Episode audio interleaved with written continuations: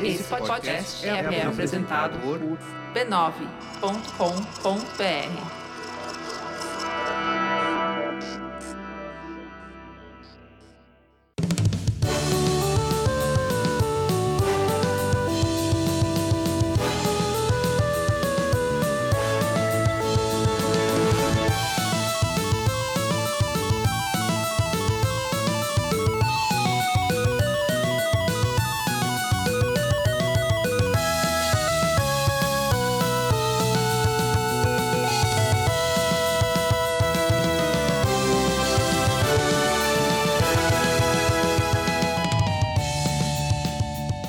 Ao vivo, o Poco Pixel número 147, eu sou o Adriano Brandão, do meu lado tá o Danilo Silvestre, tudo bom? Tudo bom, beleza? Maravilha! Qual que é o tema de hoje, Danilo? O tema de hoje é A Losers. gente vai falar sobre esportistas que perdem e fazem documentários depois sobre eles. Não, esse a gente deixa pro Netflix. Netflix, Netflix. Aqui a gente vai falar sobre consoles que perdem. Ah, a gente vai falar sobre videogames que, de alguma maneira, foram esquecidos pela história. Isso. E, e se esses consoles perderem, a gente também vai perder, ninguém vai ganhar nem perder, todo mundo vai perder. Perfeito! Essa é a história dos videogames de modo conciso. Exato. Ninguém ganha, todo mundo perde. É isso. Na verdade, não. Nos videogames sempre tem um vencedor. Ah, bom. Ah, então tá bom. É menos quando você joga Silver Surfer. Aí, Aí você- to, todo mundo perde. Muito bom, a gente vai falar sobre o lado B da história, o nota de rodapé da história, aqueles que foram esquecidos. Mas a gente promete que vai ser um podcast legal. É. Apesar de ser um tema de derrota. A gente vai ficar lendo a lista dos que fracassaram, mas vai ser super pra cima. Isso, é um podcast otimista. Vamos deixar o clima lá no Não, alto. é pra falar que apesar de todas as adversidades, as pessoas insistem, fazem, produzem coisas. É. Não é? Produziam, né? É, é. A maior parte do- do- dos consoles que a gente vai listar não só deram errado, como faliram suas empresas. Várias vezes isso aconteceu. A gente vai descobrir isso agora. Mas antes, a gente tem que falar sobre outra coisa. Outro tema pesado, mas que a gente vai, vai tentar falar, deixando o clima lá no alto. Fala de é? gonorreia, É, Não, Não? não. Não é sobre gonorreia hoje. Você tá com medo que fique muito deprê o episódio. É muita depressão para um episódio só. É. Tem que separar, dividir um pouco. A gente faz sobre gonorreia na volta. Isso, na volta a gente faz. Isso, é exato. é. Tá. Segunda-feira. A, gente- vou- a gente fala sobre gonorreia na segunda. Eu eu vou cobrar. A gente tem que falar é do canal de YouTube do Poco Pixel.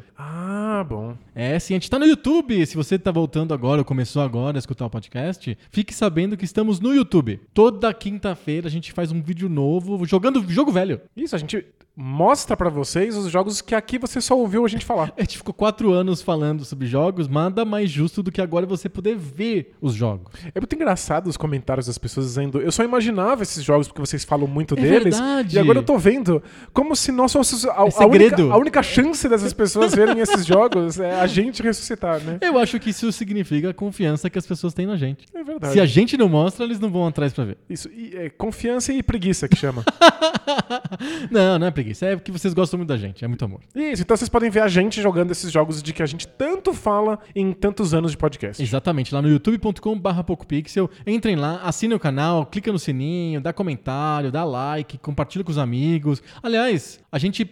Você sabe que o YouTube tem um lance de ter um número mínimo de assinantes e de horas vistas para poder começar a monetizar e tal. Se você quer colaborar com o PocoPixel, conta do canal pros amigos. Espalha a palavra. Espalha a palavra, compartilha nas redes sociais os vídeos. Vídeo, a- aproveita que é vídeo, é bem mais fácil de compartilhar do que podcast. E a gente sabe o parto que é convencer pessoas a ouvirem podcast. Podcast é bem difícil. Vídeo não, você manda o link, ó, assista aí. Tem o cara tá limpando o Dreamcast, a gente fez isso, né? A gente soltou o vídeo na semana passada. Opa, é um dos vídeos especiais que a gente tá aí lançando aos pouquinhos. Exatamente, que eu deixei o po- seu podcast branquinho. Meu Dreamcast? O seu Dreamcast. Ou meu podcast? Ah, eu falei podcast?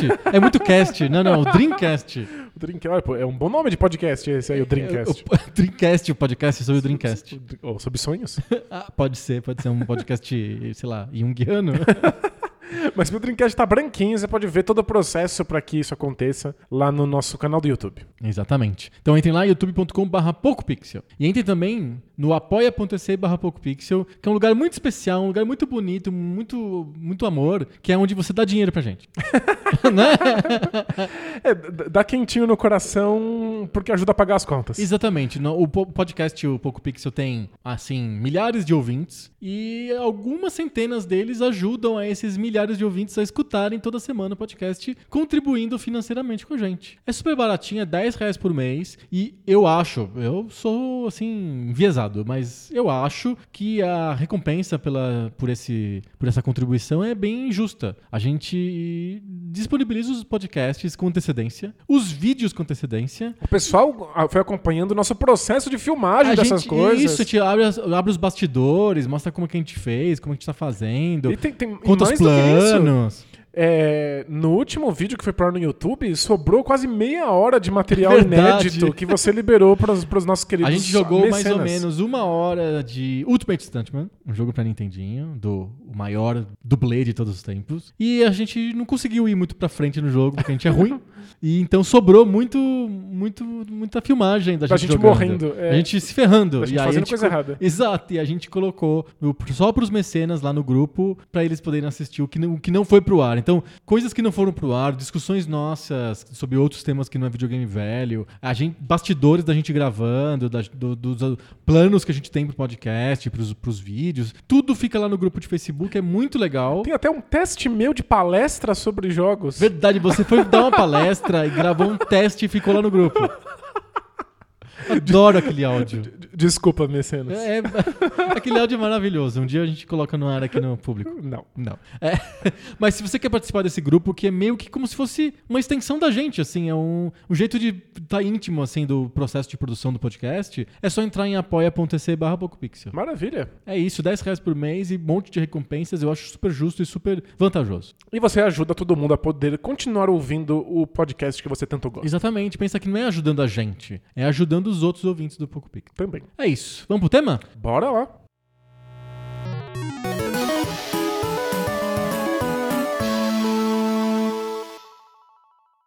Bom, a história é feita pelos, pelos vencedores, né? É verdade. E hoje não, hoje não, hoje a gente vai falar sobre os perdedores. A gente vai falar sobre os consoles que não deram certo. Mas antes da gente listar quais são esses consoles e tal, aliás, a gente vai fazer esse episódio acho que dividido em dois. Porque tem muita geração de videogame, muito console derrotado, fracassado. Não vai dar pra gente fazer no episódio só todos, É, né? certamente tem muito mais consoles que deram errado do que os que deram certo. Porque você pode lançar quantos Sim. consoles você quiser e apenas um vence cada geração. Exatamente. Às vezes a gente vai ver que É, dois consoles ali dividiram uma o poder, né? exceção, é uma exceção só. Mas antes da gente listar e contar os casos específicos, acho que a gente precisava de tentar entender o que, que significa vencedores e derrotados nessa, nessa história. Boa. Porque não é comum, por exemplo, quais são os fábricas de carro perdedoras. Não, não tem isso, né? Ou quais são as marcas de arroz integral perdedoras, sabe? Qual que é a marca de leite de amêndoas perdedoras, sabe? Não existe isso. É, e especialmente no entretenimento, porque muitas vezes a gente nem sabe qual é a empresa que tá por trás. É, os discos que venderam É da mais. Warner ou da, sei lá, da Universal? Os filmes que foram mais vistos, não importa qual é a empresa. A gente tá falando de videogames, a gente tá falando de um cenário muito específico, que é essa estranha relação entre consoles e jogos. Mas tem uma, uma explicação econômica pra isso. Manda. É, existem algumas áreas da economia que tendem ao monopólio. Isso é normal, entre aspas. A maioria das, das atividades econômicas não tendem ao monopólio. Porque são atividades de baixa barreira de entrada. Então eu posso abrir um, um outro hambúrguer aqui no Pinheiro, entendeu? Tipo, Entendi. né, não, não, não tem muito, exatamente muito problema. Eu sei que já existem um ou dois é, hamburguerias que tá sempre, estão sempre cheias. Então, se eu abrir uma terceira, é até possível que funcione, que várias pessoas que estão tentando nas que estão cheias vão pra minha por porque tá nova, tá vazia, e aí começa a atrair um público diferente. É muito fácil experimentar. Então, talvez as pessoas me deem uma chance. Isso. É, é, é muito barato você ver se, se o meu produto é bom ou não, né? Exato, é uma barreira de entrada relativamente baixa eu criar uma hamburgueria é, e oferecer um produto similar aos da rua. Inclusive, isso, isso faz com que se criem aquelas famosas ruas temáticas. Em São Paulo tem várias ruas temáticas, ruas em que, historicamente, aos poucos foram se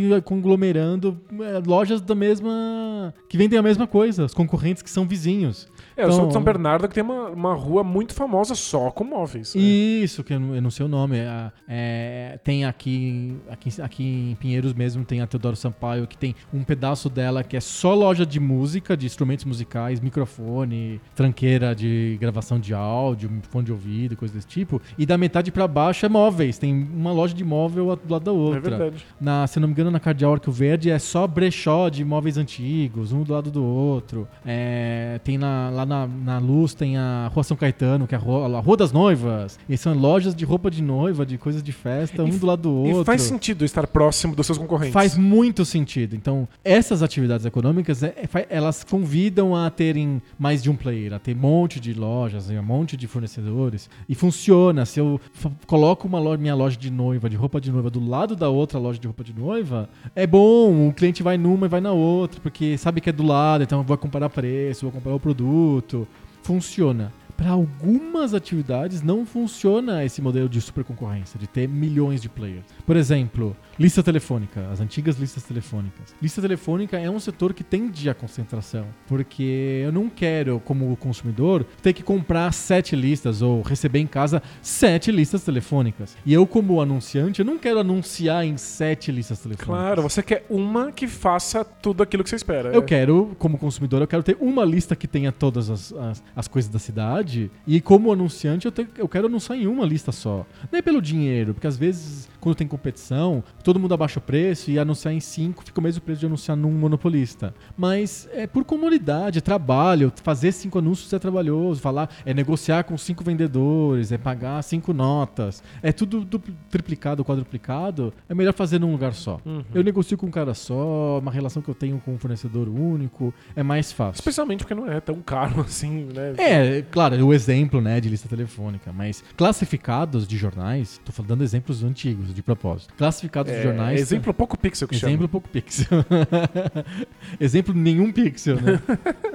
É, classificados de jornais também são assim. Quando, como consumidor, eu não quero todo domingo, porque eu tô querendo comprar um carro, procurando emprego, Tem que comprar um monte comprar jornal. a Folha, o Estadão e sei lá mais que jornal. Eu quero um só. E é normal que nas cidades um acabe sendo escolhido. Então, aqui em São Paulo foi o Estadão. O Estadão era o jornal dos classificados. A Folha era o jornal que tinha maior tiragem. Por muito tempo, é, não, faz, não é recente a Folha ser um jornal dominante. Já faz várias décadas que a Folha tem uma tiragem maior que o Estadão. Só que para classificados, não. Para classificados, se a pessoa tinha interesse em classificados, era no Estadão que a pessoa recorria. Ter uma tiragem maior significa necessariamente que você ven- você vende mais do Sim. que a concorrência, é isso? Sim, se tem uma tiragem maior, significa que você tem mais assinantes e, ou- e mais venda em banca, venda avulsa. Perfeito. Porque Você não vai imprimir o que você não precisa. Uhum. Porque vira encalhe, as, as bancas devolvem, você tem que ficar reciclando papel. Tem que ficar usando pra, pro gato. É, a- você vai no centro, você compra uns, É, os pacotão, resmos né? gigantes, assim, de, de, de jornal pro gato, né? Pro passarinho. Mas enfim, é... então tem setores como classificados, listas telefônicas, ou, um exemplo novo,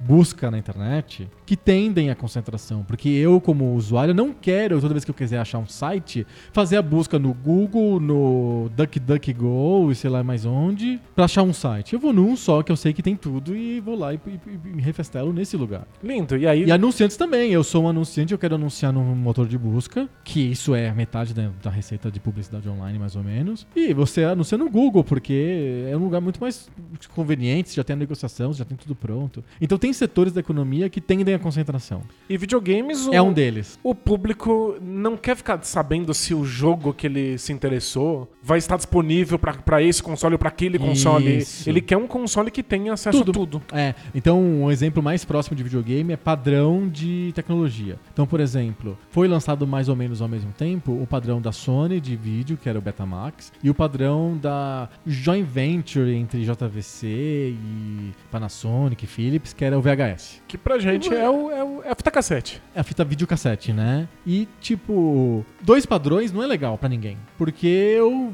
eu quando eu compro o meu videocassete, meu VCR, meu aparelho de tocar vídeo, eu quero que tenha todos os filmes disponíveis pra ele. Mas tem alguns que estão disponíveis num formato Eu não vou e comprar outros no outro né? videocassete só pra poder ter o filme que não tá disponível no meu formato. Isso, porque é mais caro do que comprar um hambúrguer. É. Isso. Você tá comprando aparelhos que depois você ainda vai ter que comprar outras coisas pra Exatamente. eles. Esses E aparelhos são outra. barreira de entrada. é. O cara que lança o filme, a Sick Video, a Paramount Vídeos do Brasil, sei lá, Europa Filmes, né? Ela não quer lançar em dois formatos toda hora. Fazer o filme e lançar em VHS e Betamax. Claro, dá muito trabalho. Dá muito um trabalho, custo, é né? caro, né? Então eu quero lançar num formato só que seja super dominante. É, o que acontece é que as próprias empresas estão lançando os seus Meu filmes. software eu faço pra iPhone e Android. Ficou dividido, esse é um caso que ficou dividido e é inconveniente pra todo mundo. Exatamente, é. Né? É ruim, eu tenho que fazer dois aplicativos. Mas se eu tenho que escolher um, você escolhe o que vendeu mais, o que tem isso mais público. gera, isso acaba gerando um círculo vicioso. Exatamente. O cara que, eh, de alguma maneira, acaba sendo escolhido por conveniência pela, pelos primeiros consumidores, acaba arrastando todos os outros consumidores que também não querem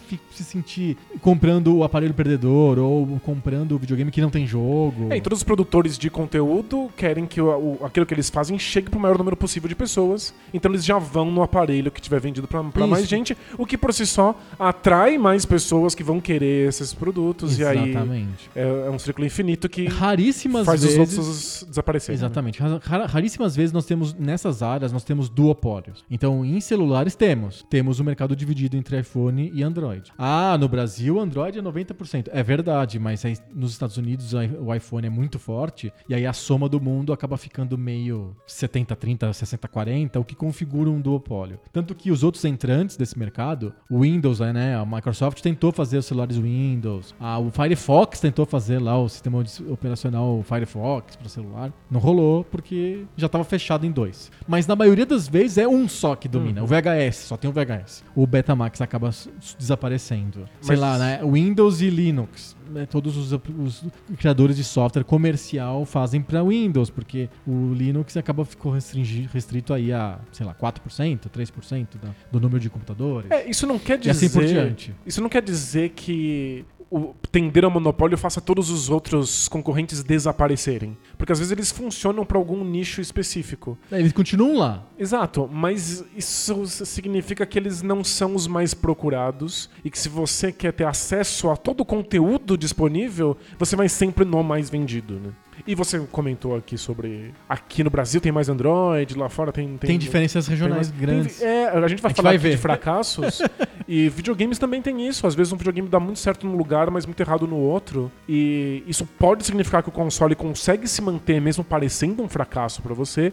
Ou isso pode significar que mesmo parecendo um sucesso, o console não é viável. Porque nas Exatamente. outras regiões do mundo ele não pegou. Exatamente. Então, na nossa lista tem pelo menos dois casos em que houveram diferenças regionais significativas. O não é sempre que a onda global acontece e aí é ine- inexorável em todos os mercados acontece igual. Perfeito. Não, tem mercados que acontecem de uma maneira diferente da outra. Então, arrastando essa conversa para os videogames, a gente vai ver que os consoles que são eleitos pelo público também são os consoles eleitos pelas produtoras de jogos E, vice- e E isso retroalimenta. Isso traz cada vez mais consumidores. É, a ideia de um jogo third party feito por, por empresas que não estão diretamente relacionadas aos consoles e que publicam os seus jogos em- no, no maior número de consoles possível é um conceito recente. Sim. Então a gente vai ver quando isso acontece na, na- na- linha temporal. Vamos falar já disso agora? Por que, que hoje temos jogos lançados em duas plataformas ao mesmo tempo? Eu,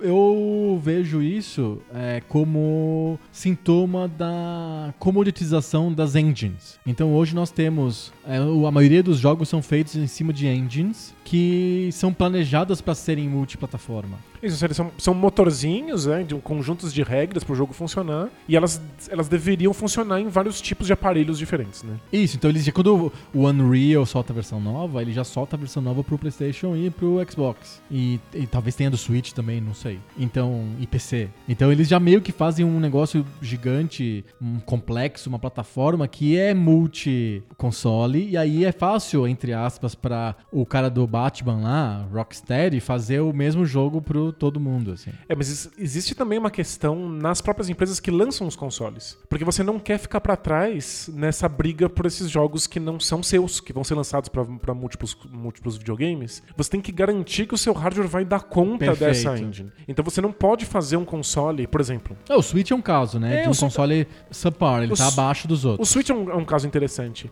No instante em que o Switch fala, eu vou vender mais barato, eu quero. É portátil. Eu quero ser portátil, eu, ofereço coisas que os outros não oferecem, então vou apostar nisso. Você está abrindo mão de receber os jogos mais importantes da geração, porque você não tem o hardware necessário para rodar essas engines. E aí, o que acontece com o mercado quando você não consegue dar conta desses jogos que são os mais esperados? É, a gente vai ver o- como é que a Nintendo lida com isso. Porque a solução é que a Nintendo é obrigada a colocar os próprios jogos o tempo inteiro no mercado, ou na- no momento que a gente tá, você vive de independentes. De estúdios que estão fazendo jogos que funcionam em qualquer equipamento, em qualquer hardware, São porque eles são mais. abaixo do Exato, hardware. eles são muito simples. Mas eles, na maioria das vezes, se baseiam em engines que são mais universais, pra eles não terem que reescrever o jogo duas, três vezes. Exato. é. É, porque aí é, é complicado. Isso é mais ou menos recente, esse negócio de engine. Então, os primeiros consoles não tinha isso. O cara tinha que fazer o jogo do zero. E pra cada console diferente, tinha que escrever de novo tudo. Então, os ports são relativamente mais raros. Isso gera mais um tipo de problema de oferta de jogos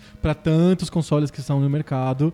A- indústria acaba escolhendo um, no máximo dois, aconteceu uma vez só. E aí o- o- o- os consumidores vão na mesma onda do- dos fabricantes. É. E, Bom, e nas bom. primeiras gerações, quem faz os jogos são as próprias empresas de consoles. É muito Né? orientado pra isso. É, vai demorar um tempo até empresas quererem fazer jogos para várias plataformas. E Tem, gente- uma, tem um mercado de jogo, não um mercado de console mais jogo. Isso. E aí a gente vai ver como é que a Nintendo vai lidar com isso. né? Exatamente. Vamos começar historicamente, então? Feito Manda. esse preâmbulo, acho que ficou razoavelmente claro por que, que acontece economicamente da gente ter que conviver com vencedores e perdedores no mundo dos É videogames. isso. Por que, que não é tão interessante se você quer ter acesso a todos os jogos o fato de existir mais de um console? Exatamente. Existe até concorrência, é interessante, os, os exclusivos existem por conta disso, mas não é a coisa mais prática do mundo. né? Não. É, é- é- Eu separei as gerações pouco pixel. Nós temos. ah, são uma, duas, três, quatro, cinco gerações pouco pixel. Legal. Da segunda geração de videogames até a quinta geração de videogames. Eu Quer, quer explicar pro, pro,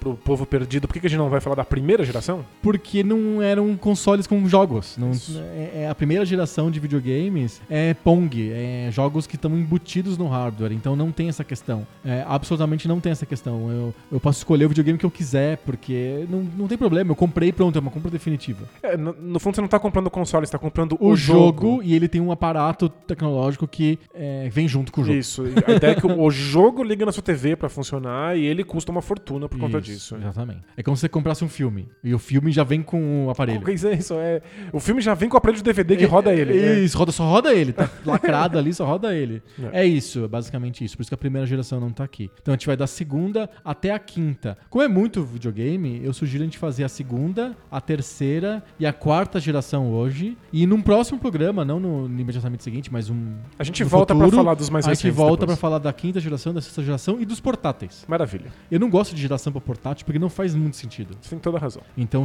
portáteis eu coloquei como alheio parte, às isso. gerações. É o mundo deles. Beleza. Segunda geração tem um vencedor muito claro, que é o Atari 2600. Ele vendeu 30 milhões de unidades. Uau. Em 77, lá na, na época lá dele. Então ele é um vencedor muito claro. E foi pra ele, foi pro Atari 2600 que as third parties surgiram. Então a Activision, a Imagic, esses produtores de jogos surgiram pra fazer jogos pro Atari 2600. É, o Atari tava fazendo tanto sucesso, lembrando que o Atari tinha a ideia de lançar um conjunto de jogos fixo, definido, e depois começou a lançar mais jogos É, para o próprio O console. objetivo da Atari, quando lançou o Atari 2600, era lançar cerca de nove jogos. E aí, em seguida, eles iam lançar o outro Atari, o Atari 5200, vai, que teria mais 12 jogos, algo assim. Como deu muito certo, a Warner, que era a empresa que tinha acabado de comprar a Atari, falou pra, pra Atari, olha, não lança outro console não, lança mais jogos só.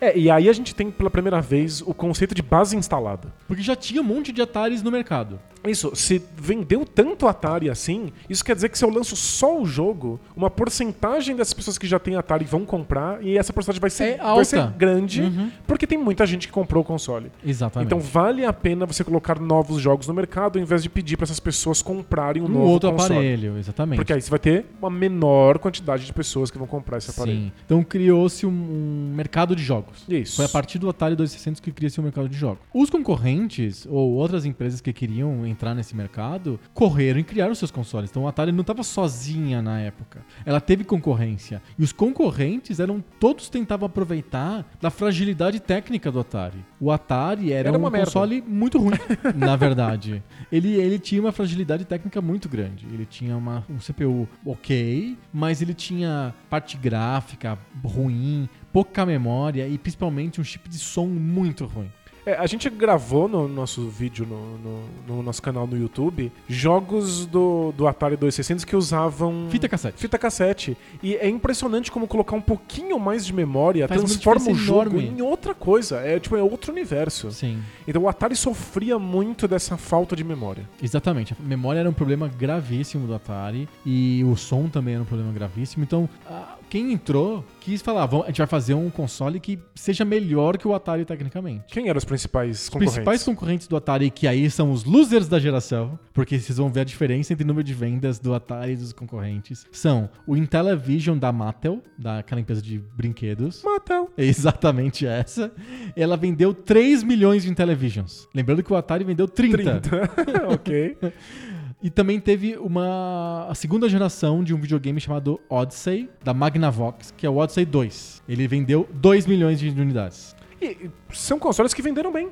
É. Vender 3 milhões de um, Não de um- é de um videogame é interessante. É que quando Porém, o Atari tá vendendo 30, É. você certamente foi esquecido nessa, Os, nessa todos história. esses consoles são americanos. O Atari 2600, o Intellivision e o Odyssey 2 são consoles americanos. Uhum. Só que só deram certo nos Estados Unidos o Atari e o Intellivision. O Odyssey foi um fracasso nos Estados Unidos, muito por conta de uma propaganda mal feita da Magnavox, da Magnavox que tentou associar o Odyssey aos televisores Magnavox. Falava, você tem que ter um televisor Magnavox para poder jogar o, o Magnavox Odyssey 2. E as pessoas falaram, não, eu não tenho, eu tenho um telefone, um telefone, uma televisão XPTO, uma outra então, marca. eu compro um Atari e pronto. É. Isso. Então eles perderam muito o mercado nos Estados Unidos, mas eles foram bem sucedidos na Europa e no Brasil. O, no Brasil foi lançado como Philips Odyssey, não o 2.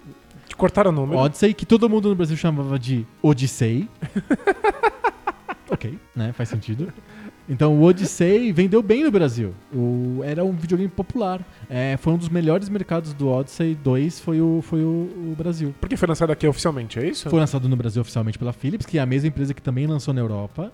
É um desses casos em que achar um, um. Atari oficial no Brasil era muito difícil, né? É, tinha o Atari da Polivox, né? O Atari oficial no Brasil, mas os dois eram caros, os dois tinham o mesmo preço. E o Philips Odyssey, ele tinha a marca Philips, que era uma marca importante de TV, todo mundo conhecia desde os anos 50. Entendi. E tinha uma marketing mais bem feito do que o, a Polivox e o Atari brasileiro. Eles tinham o jogo do Didi, eles, eles fizeram campeonatos. O Didi Mocó dos Trapalhões, é isso? É, o Didi na Mina Encantada. É o jogo com o Didi na capa Olha só. que não é o Didi, é um jogo americano, mas que no Brasil foi tran- transmutado para Didi na Mina Encantada. E a, a Philips no Brasil tinha um marketing bem feito, fez vários campeonatos de videogame, etc. E tinha bastante presença em TV e revistas e vendeu bem o Odyssey. Ven- Odyssey? Vendeu bem no Brasil.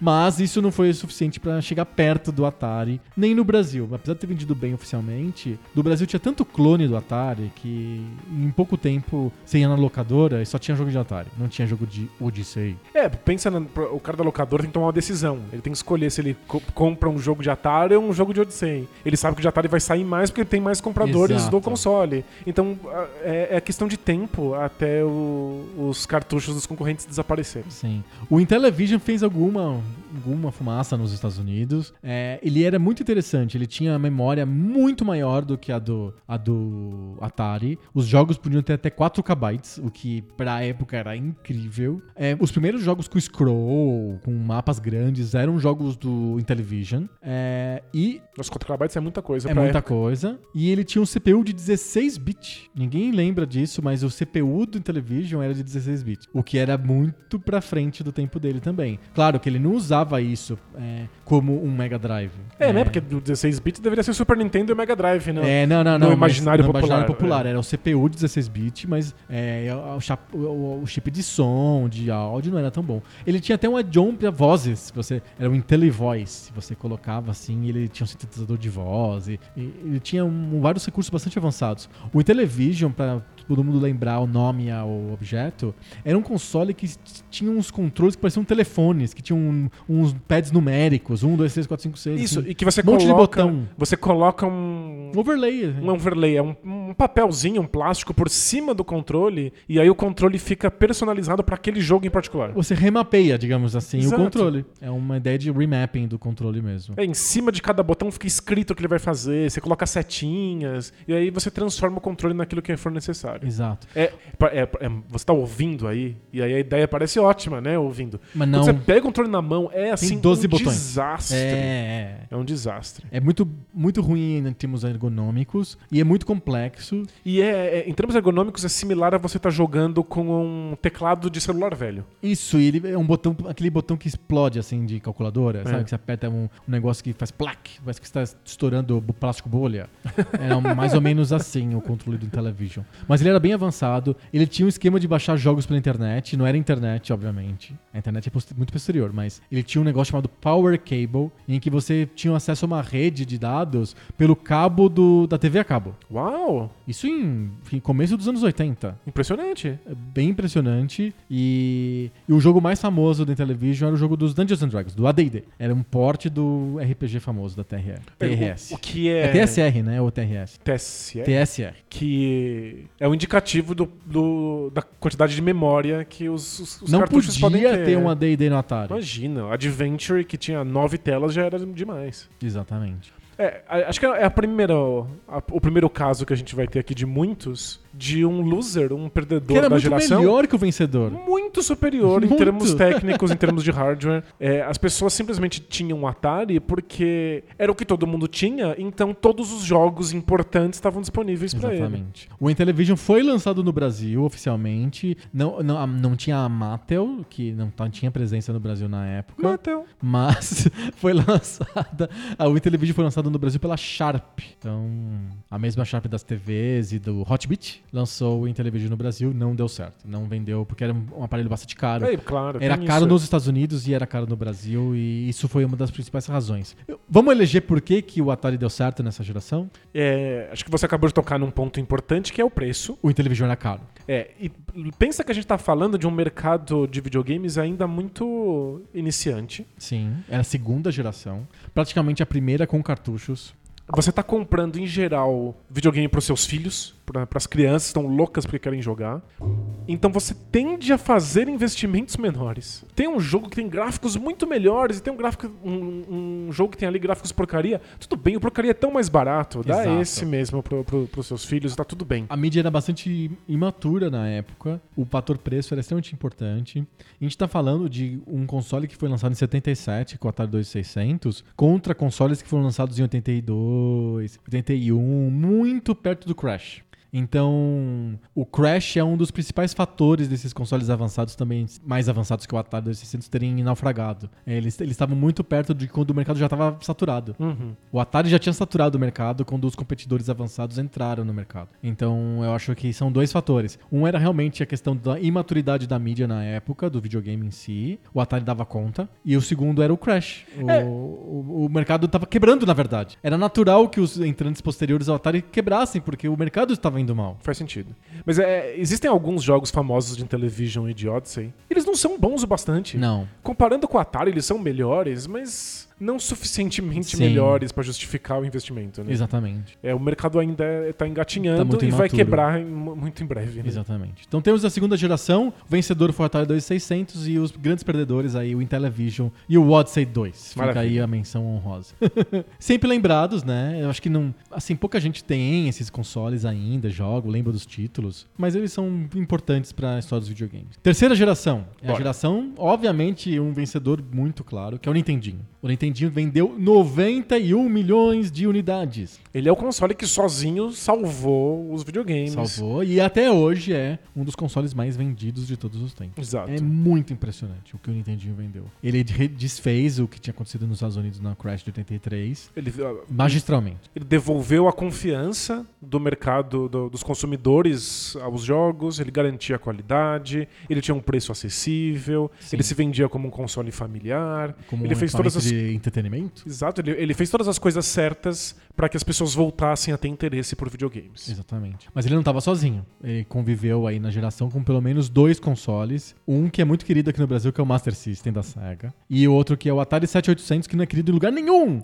Ninguém gosta. Ninguém gosta do Atari 7800. Esse é Ele- aquele que cabe uma garrafa de cerveja dentro? O, o 5200 também cabe uma garrafa de cerveja dentro. Por algum motivo tem um, tem um compartimento. no console. Exato, é, pra colocar os controles. É feito pra colocar os Ah, controles. O, controle do 5200 era um. parecia um celular, assim. Você joga- ah, o, o lugar onde você controlava era em cima e tinha um longo pedaço pra você segurar. Era um negócio retangular grande, então você tinha que ter um compartimento pra colocar aquilo dentro do console. E que fim deu o 5200? Foi, foi também é da terceira geração. É meio segunda geração, terceira geração. Ele foi lançado bem no Crash, foi um desastre. Entendi, ele não tinha chance. Não tinha chance. Mas vendeu mais do que o 7800. O 7800 é o console menos vendido de todos que a gente vai falar aqui. Ele vendeu 100 mil unidades. Uau. Não é nada. É muito pouco. É a Atari tentando voltar pro mercado, mas o público sabia que era ela quem tinha destruído tudo. As Exato. pessoas não tinham mais nenhuma confiança É. na qualidade dos Nem jogos, era na nem qualidade Atari do produto. mais. Nessa época, e eu foi muito prejudicado o Atari 7800 por causa disso, o Ata- a Atari foi vendida. A Warner vendeu a Atari pro cara que era dono do Commodore 64, o Jack Trimble. Ele tinha vendido o Commodore, a, a Commodore, e ela- ele comprou a Atari. E aí ela, a- ele lançou esse videogame antes da venda e depois da venda. Ele é um caso bizarro de videogame que foi lançado duas vezes. Ele foi lançado em 84 e depois foi relançado em 86. Tipo, que console que dá certo Com dois dois, lançamentos. lançamentos? Muito engraçado. Não faz sentido nenhum. Vamos falar do Master System. Vamos. Master System é a terceira tentativa da SEGA de fazer um videogame de 8-bit. A SEGA era uma empresa de, cons- de cons- de não de consoles, mas de arcades. Bem sucedida em arcades, fazia vários jogos interessantes de arcade. E lá pelo meados dos anos 80, ela resolveu entrar no mercado de videogames domésticos. Lançou o SG-1000, que é o, o primeirão e é mais famoso. Lançou o Mark II do SG-1000, quer dizer, a segunda geração do SG-1000. E aí lançou o Mark III do SG-1000, que foi lançado no ocidente como Master System. Isso, o Master System é um nome que esconde o fato de que ele é a terceira versão de um console. A né? terceira versão de um console. E ele foi lançado tardiamente no Japão e nos outros países também, perto do Nintendinho. Isso aí, e aí vem o problema de ser um grande console com muito poder, muito superior ao, ao, ao Nintendinho. Não é muito superior, ele é ok superior. né? É, existe uma lenda que diz que meu, ah, o Master System era muito incrivelmente superior ao Nintendinho. Não é tanto Dá a assim? sensação que ele é o Mega Drive. Não, não é. Ele é razoavelmente melhor do que o Nintendinho, ele é um pouquinho melhor. Mas o- em termos de CPU, ele é muito próximo. O Nintendinho, ele usa o, um, um- um chip famoso lá da época, que era o mesmo chip do, do Commodore 64. Esqueci agora, é, acho que é 6205. É um MOS 6205, alguma coisa assim. Que é um chip que é igual do que tinha no Commodore 64. Era um chip bem popular, bem comum, assim. Tanto que o Atari 7800 também usa esse chip. Olha só. É, e o, o Mega Drive, o Mega Drive, o, O Master, Master System, ele usava o Z80, que é o mesmo do MSX, por exemplo, o ZX Spectrum, do Amstrad CPC. Então, é, eram dois chips muito parelhos. O Master System tinha um pouco mais de cores, um chip gráfico um pouco melhor, mas de resto ele era muito parecido com o Nintendinho. É, inclusive, ele- as primeiras ver- versões do Master System, o Mark I, Mark II, eles foram pensados para ser cartão de memória e não cartuchos. Então eram jogos para ser pequenos, porque o cartão de memória cabe bem menos coisas, menos informação, menos software do que um cartucho. Então, os jogos a, a princípio eram mais simples até que o do Nintendinho. Aí depois que o Master System, a Mark III, né, eles mudam para cartuchos e aí ele tem uns jogos um pouco mais um pouco superiores, etc. Então, o hardware levemente superior. Uma empresa que já tem muita experiência experiência em fazer jogos de arcade. Isso. Então que já tem um, um catálogo de jogos interessante. Deveria ser uma disputa Parelha. bacana, parelha com Exato. o Nintendinho. O problema é que como eles entram tardiamente no mercado, todas as empresas que fazem jogos já embarcaram no Nintendinho. E tinha uma outra questão. O fato de que a Nintendo obrigava Exatamente. se você lançar um jogo para o Nintendinho, você não pode lançar para nenhum outro console. Nenhum outro console.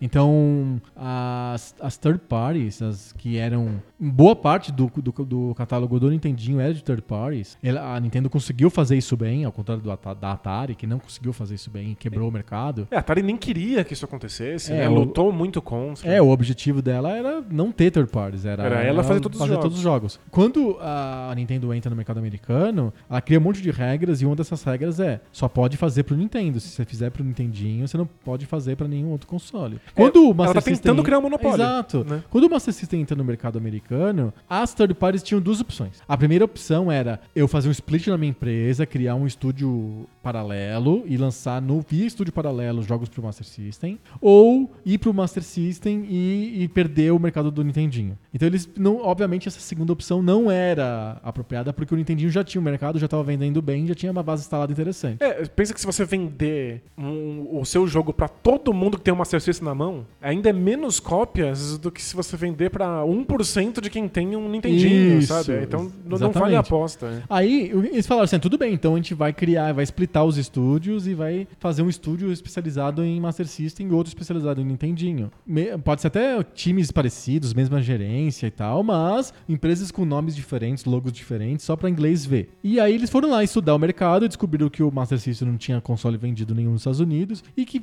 criar esse estúdio novo e portar os jogos ia dar tanto trabalho pra uma base instalada tão pequena. É, com esse trabalho você faz um jogo de Nintendinho novo. des- Exato, eles desistiram de fazer esse split de estúdios e lançar os jogos pro, pro Master System. Simplesmente deixaram a SEGA na mão. A SEGA se teve que fazer o seguinte: licenciar os jogos que faziam sucesso em outras plataformas e ela mesma fazer os ports. Então, tipo, a SEGA tomou pra si o que tinha que acontecer com o Master System. E, Perfeito. obviamente, morreu. O console morreu porque 99% dos jogos eram first party.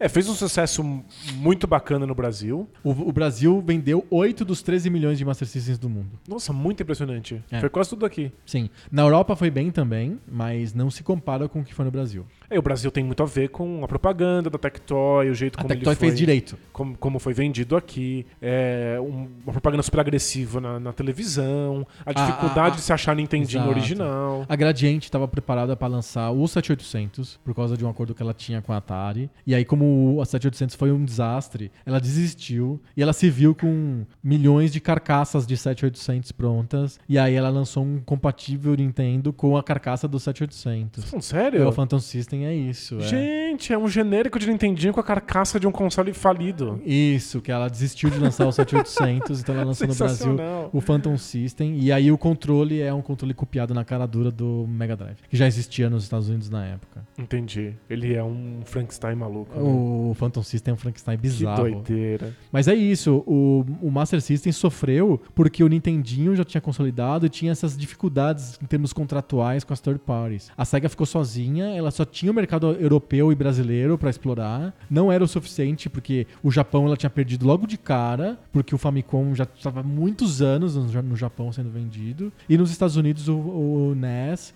depois vendeu muito e a base instalada era muito grande virou sinônimo de videogame. Muita gente nos Estados Unidos fala até hoje Nintendo em lugar de videogame. É, e play, como PlayStation acabou sendo depois. Mas a SEGA não tinha mercado mais, os, os third parties desistiram e o Master System morreu por inanição, né? Não tinha É. jogo. Mas esse é uma história de loser bonitinha? E os jogos first party do Master System que a SEGA fazia não são bons. Isso é importante frisar.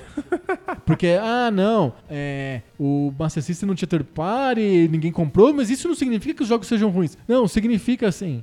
Porque a SEGA tinha que fazer porte de todos os jogos possíveis do universo. É, os esforços lançar. da SEGA diluíram em muitos e muitos Exato. jogos. Então eles não têm os- as grandes first parties, né? Exato. Então, eles estão. Ok, eles licenciaram da Epic lá o California Games. Aí eles fizeram um porte correndo, porque eles tinham que fazer também o porte do Double Dragon, e o porte de não sei quem, e o porte de todo mundo. Então virou uma fábrica de porte. Os jogos não são bons. Mas consolidou a SEGA como um grande estúdio capaz de lançar jogos. E eu acho que é isso que a SEGA carregou pro e próximo. o Master System foi absolutamente responsável pelo desenvolvimento do Mega Drive ter sido acelerado. É. Ela- aí a SEGA conseguiu lançar o Mega Drive no Japão bem antes da Nintendo lançar o Super Famicom. É, Eles pensaram, a gente, a gente até conseguiu entrar no mercado, a gente consegue lançar jogo à torta e à direito, mas a gente perdeu essa geração, vamos pra próxima. Bom, pra próxima. E a Nintendo não. A Nintendo tá vendendo muito console, vendendo muito jogo, e vendendo muito cartucho. O, o modelo de negócio da, da Nintendo era vender o cartucho pras third parties. Então, Então, e- se a Konami quisesse fazer um jogo pra Nintendo, ela tinha que comprar, o cartucho. E assim como o Atari tentou segurar o console pra poder vender mais cartuchos numa base instalada gigante,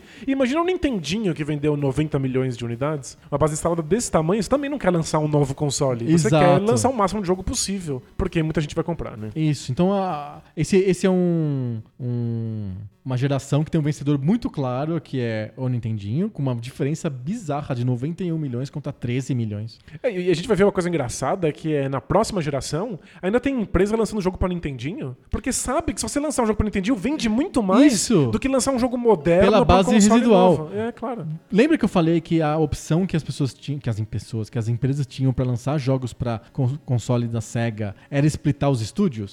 E eles não optaram por não fazer porque o, o Master System não tinha base instalada. Quando o Genesis deu certo nos Estados Unidos, as empresas fizeram. Elas tinham lá a opção, e elas só fizeram na época do Genesis. E aí ela, é, várias criaram estúdios paralelos, então tem nomes bizarros. Que você vai ver é a Acclaim, é a Konami, é, entendeu? Porque ela queria lançar um jogo ela pro, pro, lançar- pro Genesis, pro Mega Drive, mas queria continuar lançando jogo pra Nintendinho. E o contrato não deixava. Então ela simplesmente criava uma outra empresa chamada sei lá o quê. E aí essa empresa sei lá o quê lançava jogos pro, pro, outro, pro outro console. Perfeito. Eles já usavam essa tática pra lançar mais de, um, mais de X jogos por ano pro Nintendinho. Porque um contrato da Nintendo falava, você só pode lançar cinco jogos. Aí eles queriam lançar mais, então eles criavam mais empresas. Aí cada empresa podia lançar cinco. É tipo eu na fila do, do leite no plano cruzado, assim.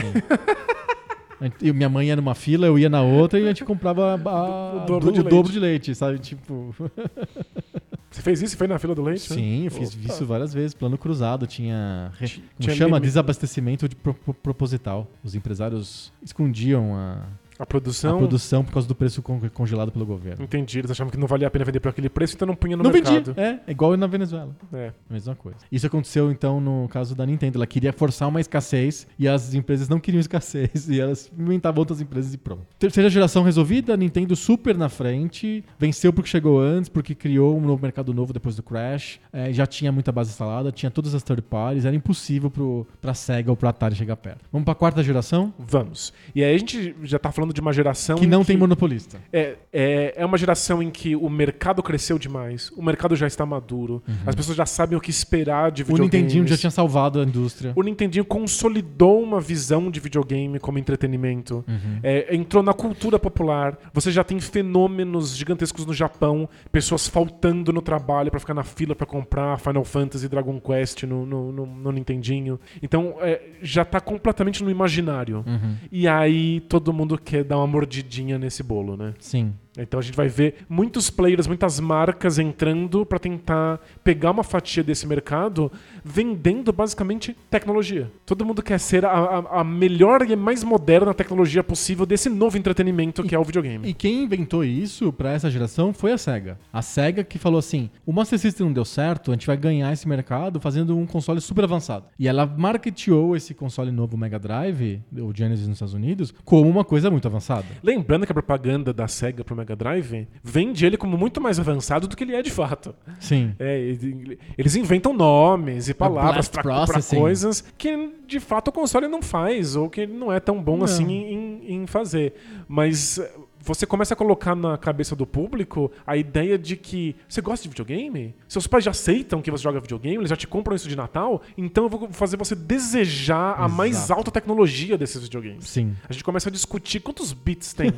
Porque isso não, não passava na nossa cabeça. Exato. Quantos Ninguém bits falava de bit quando tem o Atari. Não- não- ninguém pensava nisso. E aí a gente começa a querer saber quantos bits tem isso. Foi a SEGA que inventou isso. Qual é o hardware disso? Isso consegue fazer blast processing? A SEGA inventou, mas a SEGA não foi o, o primeiro console da época, o Mega Drive. O Mega Drive foi dos que ganharam. E aí a gente tem um mercado, a, quarta geração é um mercado dividido, é um mercado de duopólio. Fun- Funcionou igual hoje é o, o- hoje não dá nem pra dizer isso, mas é igual foi a geração anterior, o, o Xbox 360 e o PlayStation 3, que eles dividiram igualmente o mercado, o- a- foi uma geração sui generis a quarta, a quarta geração, porque a Nintendo e a Sega dividiram o mercado. Então o Super Nintendo vendeu 49 milhões de unidades e o Mega Drive vendeu 33 milhões de unidades. Parece distante, mas não, é próximo, é relativamente próximo. Até porque o Super Nintendo conseguiu vender unidades tardiamente. Isso ela ganhou do, da Sega depois, bem depois. É, a, a, a SEGA passou um bom tempo da geração Muito na frente da liderando. Nintendo. é. Isso, o Super Nintendo é um, um console posterior e que não vendeu tão bem no lançamento. O Super Nintendo ganhou do Mega Drive quando lançou o Donkey Kong. Que, aliás, falam, enche a nossa paciência sempre por causa que a gente já falou que o Donkey Kong a gente não curte tanto, que o Battletoads é muito melhor, etc. tá aí, ó, a gente reconhece, o Donkey Kong Country é o jogo que fez o Super Nintendo ganhar a quarta geração. Foi, e é um jogo super tardio do Super Nintendo. E que mostrava uma tecnologia Que o Mega Drive não tinha. que era impossível reproduzir em outro lugar. né? Exatamente. Mas o primeiro, o pioneiro da geração é o TurboGrafx 16 da NEC, é, que foi lançado no, no Japão como PC Engine. Que no fundo é um Nintendinho com esteroides, Ele né? é o Nintendinho, ele não é um. Ele fala TurboGrafx 16, mas ele não é um console de 16 bits. Ele foi marketeado como um console de 16, 16, nos Estados Unidos e na Europa por causa do Mega Drive. O Mega Drive que inventou esse negócio de 16 bits. No Japão, quando ele foi lançado antes do, do Mega Drive, ele era o PC Engine. E a Ah, graça ele não dele. ele não chama de nada 16. Ele não chama nada 16. e a graça dele era o CD-ROM. Era o primeiro console que tinha uma coisa que os computadores já começaram a ter na época, que era um CD. Era poder ter jogos de CD. Isso chamou muita atenção do público japonês. E funcionou. O, o console funcionou até chegar ao Mega Drive. É que o, o problema é que os jogos não, não condizem porque com o CD. O, o hardware do, do PC Engine é um hardware de Nintendinho. É a mesma CPU lá, MOS lá, do, do Nintendinho e do Atari 7800 e do Commodore 64. Quer dizer, já tem um tempo, né? Já é um, um CPU já meio antigo, né? É, E os jogos que ele tinha eram tipo Street Fighter 1, o Bonks, lá, sabe, lembra o Bonks? Que você é um, um cara da pré-história, um cabeçudo, Ah, assim? sim. Então, é um personagem que deu certo no PC Engine. Quer dizer, é um Nintendinho, certo? Certo. Com som muito melhorado. Com som de é. CD. É impressionante. E tem essa coisa que funciona muito no Japão, de que você tá vendendo um aparelho que não serve só pra isso. Isso. É, Pode escutar música. É, você pode ouvir música no PC Engine. O PlayStation 2 ganhou a geração no Japão só porque ele ia DVD. Exato. Ele aconteceu durante a febre do DVD por lá. Então, o Japão adotou o PC, o PC Engine até que o Mega Drive Surgisse. surgisse. O Mega Drive teve um lançamento muito bem feito nos Estados Unidos. É, já falou aqui em outros Vários episódios. episódios. É, a campanha ultra agressiva que deu Funcionou super certo, muito bem. funcionou muito bem, virou modelo de marketing para vários outros consoles. Teve a Sega of America, o advento da Sega of America, com carta branca pra fazer o lançamento melhor, mais decente. E a- aquela SEGA que tinha feito um quadrilhão de, de porte de jogos para Master System pôde fazer jogos exclusivos e deixar que os portes fossem feitos por outras empresas que estavam interessadas em vender para um console que vendeu tantas Mas ela fez a unidades. parte dela. A primeira Sega teve que vender consoles pra depois os third parties falarem: não, eu acho que vale a pena eu ter que criar um estúdio Exato. novo só pra fazer uma versão aqui." Perfeito. Mas aí o, o PC Engine, o, o TurboGrafx, não podia, Não, podia. competir com isso. Porém, ele vendeu 10 milhões de unidades. É, bastante. É bom. Ele vendeu bastante bem, tudo, quase tudo no Japão. Embora tenha lançado também na Europa e nos Estados Unidos, como TurboGrafx 16. É, não é um console que deu super certo nesses lugares, ele é um console bem japonês mesmo. Uhum. Os jogos, né? R-Type é um dos jogos mais vendidos do PC Engine. R-Type é um jogo de shmup, É né? navinha, é. Shmup esquerda pra direita. Shmup- Exatamente, então, tipo, e já diz muito que mercado que deu certo, né? Perfeito. ok, fora o TurboGrafx 16, nós temos aí dois perdedores ilustres. Manda. Um que é muito. tem- que- um que eu tenho muito carinho por ele e eu acho que ele é muito querido também pelas- por- pelos brasileiros, não pelo com- jeito como que ele era pra casa, mas como ele era na rua, que era o Neo Geo. Uhum. O Neo Geo, ele invadiu o psique do brasileiro, eu acho, numa, numa certa época. Porque era um jogo de fliperama que você queria jogar em casa, que tinha o Samurai Showdown e o Fatal Fury, sabe? Tipo, é, era, era gritaria, o gráfico muito acima do que os outros faziam. É o aquele, Geo. contro- aquele controlão de arcade gigante com os botões imensos. Não, já é outra realidade, né? Porque a gente sempre percebia, né, especialmente nessa época, que o que os arcades ofereciam era muito distante do que a gente tinha no- nos consoles em casa. E o Neo Geo, no fundo, é o arcade. Você está levando para casa as placas, os chips, as coisas necessárias para fazer fazer aquele, aquela máquina funcionar especificamente para esse jogo. Sim. E isso é uma coisa que a gente não, não, não dá mais conta. A gente tem hardwares que precisam ser versáteis e rodar qualquer coisa. Sim. E arcades têm hardwares específicos para cada jogo que eles rodam. E o Neo Geo conseguia fazer essa adaptação. É, a Capcom também tinha um sistema assim, que era o CPS, que era o Capcom Play System, mas o, o, a SNK, ela teve a ideia de pegar o mesmo hardware que ela, que ela tinha no- nos arcades, que chamava NVS, e ela criou uma versão caseira desse mesmo hardware chamada AAS, é, AES, e, e vendeu no mercado como o nome de Neo Geo. É quando você compra um cartucho de Neo Geo, Ele é que, que é um cartucho, ele é uma coisa gigante, porque ele tem. Ele tem duas entradas, você lembra? Ele, são dois chips, você entra em dois buracos, digamos assim. É que, no fundo, o que você está colocando são placas novas. Você está mudando o hardware do seu console para fazer aquilo funcionar. Incrível. Qual que é o problema do Neo Geo? Ele Custa uma fortuna. muito caro. O console era muito caro e os jogos, os jogos eram extorsivamente caros. É porque você está comprando placas, ah, muito mais do que um pedaço de silício, né? Sim. É, o que aconteceu com, com o Neo Geo foi que ele se tornou um fetiche. Ele, ele era um sonho de consumo Sim. de uma parte considerável dos jogadores. É, ele só não era viável financeiramente. Tipo, a gente não conseguia bancar E nem isso. as third parties. As third parties fugiram do Neo Geo porque era uma base instalada muito pequena e o investimento para ela lançar os jogos era muito alto. É, pensa que os jogos são muito mais sofisticados, Exato. né? Com gráficos muito Demoram melhores. mais pra fazer. É, vamos ser bem sinceros, uma, uma série de, de jogos third party pra Mega Drive eram feitas com engines de Nintendinho. Sim, O Mega Drive sofreu muito Os com jogos jogos que eram abaixo. feitos pra geração passada. sim. Como é que você faz então pra em- empurrar isso na É. direção do Neo Geo? que Um dos jogos de Mega Drive disso? que a gente mais comenta aqui no Poco Pixel, que é o Jennifer Capriati, é um jogo de Nintendinho, basicamente. Completamente. Né? Não precisava estar no, no- no Mega Drive. E o Neo Geo não. Se você não tem noção, não conhece o Neo Geo, coloca Neo- um, um vídeo do Neo Geo funcionando do lado do Super Nintendo do Mega Drive e é verdadeiramente assustador. É muito melhor. O Neo Geo é incrível. Ele tinha um CPU Motorola igual ao do Macintosh, igual ao do Amiga. Então,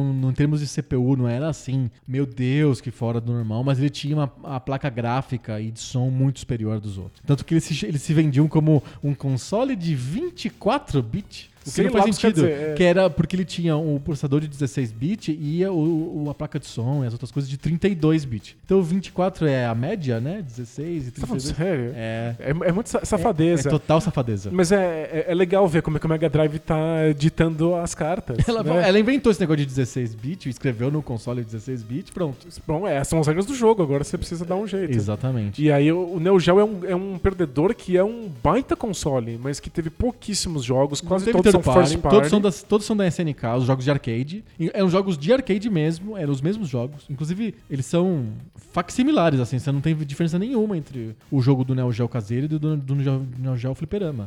E quem tinha era muito feliz, é, tipo, era, era invejado. Todo mundo queria ter um desse em casa. No Brasil, então, o cara tinha que ser o filho do, Mas tem que ser, tinha que ser muito rico. do né? Silvio Santos. É, e chega um ponto em que mesmo que você tenha o melhor console, você tá sempre rodando os mesmos 4, 5 jogos. Aí você tá, compra um Me- um Mega Drive. e tá todo mundo lá brincando com o Super Mario World e com o Sonic, você tá perdendo aquilo que todo mundo está jogando, Sim. né? É, eventualmente o Neo Geo foi perdendo o, o- o encanto. Ele vendeu um milhão de unidades só. Pensa, o, o Super Nintendo vendeu 49 milhões. É. É, tipo, não tem nem comparação. O outro perdedor é um perdedor mais folclórico. É o Philips CDI. É, o CGI é, um- é- só um desastre. Foi a tentativa da Philips de fazer um sistema que era menos um videogame e mais uma estação multimídia. Em que você podia rodar enciclopédia, sabe? As coisas que eram muito típicas do começo dos anos 90, do mundo de PC. Então eles pegaram tipo um PC assim, focaram no CD e que o CD é uma coisa muito intimamente ligada à Philips, porque a Philips é uma das fundadoras do consórcio do CD lá dos anos 70, no final dos anos 70, do CD de áudio, junto com a própria Sony e tal. E eles quiseram fazer um CD interativo, usando as especificações lá da C- do CD, e fizeram um, um- um console que chama CD, inclusive, né? O CDI, né? CD interativo. E o mais engraçado é que eles conseguiram convencer a Nintendo a entrar nessa, e a Nintendo licenciou o- o- a franquia Mario e a franquia Zelda pros, pro Philip, pra Philips, e a Philips lançou os jogos que ela fez lá, acho que ela contratou uns estagiários lá pra fazer, e lançou as piores aberrações já criadas com Mario, com Zelda de todos os tempos. E alguma das piores aberrações já feitas por seres humanos, assim, é medonho. E é, é- é muito jo- legal. Os jogos do Mario no CGI são piores do que o filme do Mario. É verdade, prefiro assistir mil Não, vezes o filme, do, Mario. é muito melhor do que os jogos do Mario do CGI. é o horror do pavor, assim. É um desastre. É muito legal comparar o que o TurboGrafx faz e o que o CDI faz com o CD. Exato. Porque o, o TurboGrafx está usando o CD para melhorar a experiência de um modelo que já está consolidado, que É o são os jogos de Nintendinho. No fundo, é o que a SEGA vai tentar fazer quando lança o Sega CD. Mantém os jogos que a gente já faz no Mega Drive e dá pra eles som melhor, Sim. dá pra eles uma, um vídeo de abertura. e é isso. O CDI não. Ele muda totalmente. Ele não quer fazer jogos. É, o CDI tá tentando fazer jogos que são pensados para CD. O problema é descobrir o que isso significa. É tudo Dragon's Lair, vai. É, são todos vídeos que você aperta algum botão e dá algum resultado mostrando um próximo vídeo de alguma coisa. Sim. É, então você tem pouquíssima agência, pouquíssima escolha, os jogos são completamente travados, a, A limitação de jogabilidade. jogabilidade é terrível. E, e isso contrasta demais numa geração que preza pela velocidade. O, o Neo Geo tem os jogos de luta mais velozes. Com mil coisas na tela ao mesmo tempo. O Mega Drive tá se orgulhando de ter o Sonic correndo super rápido. O Super Nintendo não é o console mais rápido do planeta, mas os jogos são frenéticos. Aham. E o CDI, pra poder fazer esse, esse uso dos vídeos no CD, tem que fazer os jogos mais lentos do mundo. Aperta o botão, carrega, aperta outro botão, carrega, o, o, o link des- desbiruta na tua frente, aí você aperta outro botão, ele faz uma careta e aí carrega de novo no CD. É, insuportável. Você tem que abrir mão de coisas que são muito simples, mu- muito ligadas ao, ao núcleo de, de jogos da, da geração, que é apertar um botão pra pular, apertar um botão pra tirar, correr da esquerda pra direita. Essas coisas não funcionam bem no formato vídeo num CD. Você tem é, a- ver um vídeo, apertar um botão e o vídeo faz alguma coisa. É, que é uma experiência que tinha sido feita no PC e que de alguma maneira a Philips quis recriar né, no, no, no, no videogame, no console caseiro. É, a tecnologia não era boa o bastante, a gente não sabia o que fazer com essa tecnologia. A, A, ideia da não- Philips era claramente criar uma especificação. Eles queriam replicar o sucesso que eles tiveram na especificação do CD, do áudio CD, e criando uma especificação de CD interativo. E na prática eles fizeram um console que, deu- que fracassou em vez de Exato. uma especificação. Então foi um, um dos casos mais patéticos da história dos videogames, é o Philips CDI. É. Vendeu um milhão de unidades apesar disso tudo. Vendeu igual ao Neo Geo.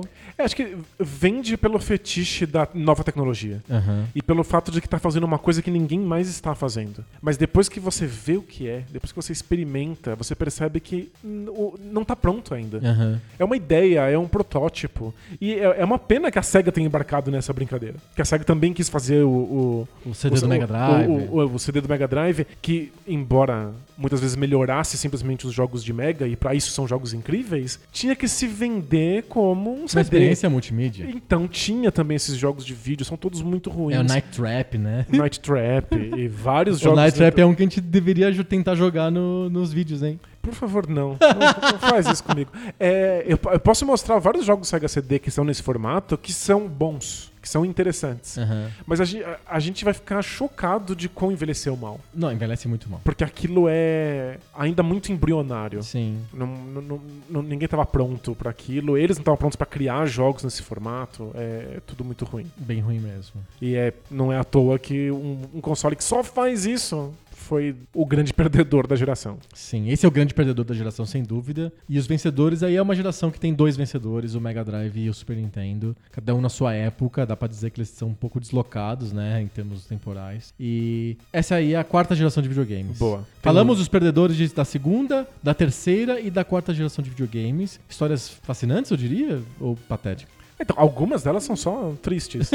O Atari 7800 É, e o. CDI são de Meu chorar. Deus, mas é, é que são histórias, muitas vezes, de gente que acha que vai conseguir uh, inovar e a inovação é demais pra geração, ou é muito caro, ou eles não sabem o que fazer com a inovação que eles que eles estão propondo. Eu acho que são histórias interessantes de gente tá tentando empurrar o videogame pra frente. Uhum. E às vezes quem ganha não é quem tá empurrando pra frente, é quem tá fazendo direito. Exatamente. É o caso do Intellivision Activision e do próprio é, Master System provam um pouco isso. Você pode ter um hardware melhor, mas se você entra no mercado errado, ou porque o tempo tá errado, o timing tá errado, ou porque você não conseguiu fazer os acordos suficientes, ou porque o, o concorrente conseguiu fazer uma um- cercar o mercado de uma maneira esperta, você se, você se ferra. Não interessa se seu produto é melhor. É, não, não tem a ver com inovação, porque muitas vezes inovação significa que você não sabe o que fazer com essa inovação Exatamente. que você está trazendo. É, o, o, o TurboGrafx conseguiu vender ainda 10 milhões de unidades? No Japão, principalmente. É, porque embora esteja fazendo uma inovação e trazendo CD, ainda é um modelo que funcionava na geração anterior. Ele está Sim. fazendo jogos de Nintendinho. Ele é praticamente um jogo, um videogame da geração anterior. E aí vende mais do que a ultra tecnologia do CDI ou do Neo Geo. Exato. É, o que as pessoas querem, especialmente depois do susto do Atari, são consoles que façam direito.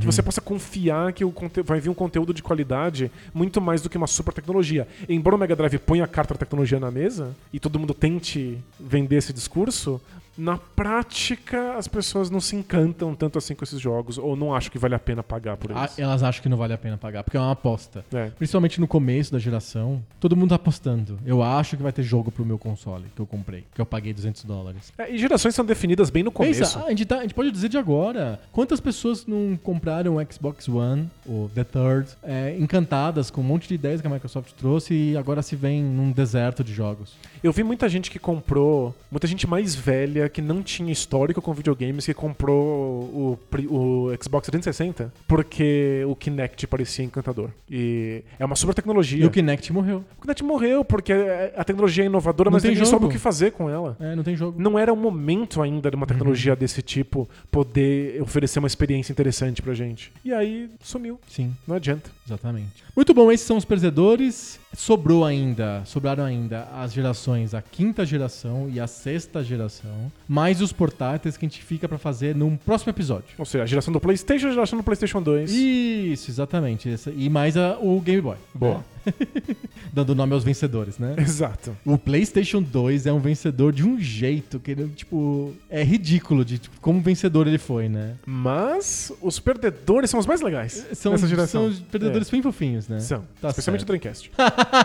é só porque tá o Dreamcast na lista. claro, os, os perdedores. é- é- os últimos serão os primeiros. Tá certo. Fechamos? Fechamos? Então acabou. Tchau. Tchau.